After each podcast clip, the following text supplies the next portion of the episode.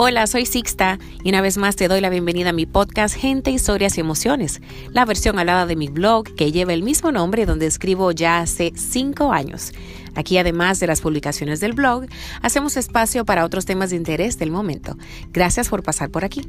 Bienvenidos una vez más. En el episodio de hoy comparto con ustedes algo que vi en primera fila hace unos años. Una de las cosas más lindas que he visto cuando de enamorados se trata. Señores, yo estaba sentada en un restaurante un 25 de noviembre del 2015 y esto fue lo que sucedió. Es bien cortito, así es que presten atención. Esa noche fuimos a cenar y en la mesa de al lado comían dos viejitos que debían andar rondando entre los 80 y 90 años cada uno. Imaginé que eran una pareja y que después de la cena iban a sentarse agarrados de las manos a ver televisión en su casa. Algo así, no sé, me pasó por la mente. Pero oh sorpresa cuando se despidieron. Qué bueno que aceptara esta invitación, le dijo él, mientras se ponía el abrigo y tumbaba sin querer la silla con nerviosismo.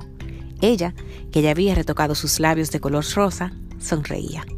Tenían una cita, una cita a sus casi 90 años. Definitivamente, señores, que tenemos las limitaciones que nosotros mismos nos imponemos.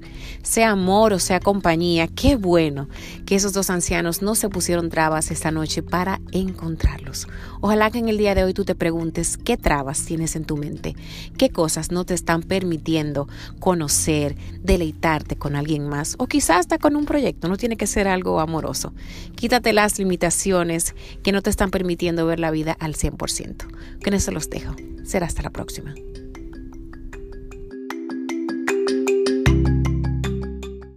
The podcast you just heard was made using Anchor. Ever thought about making your own podcast?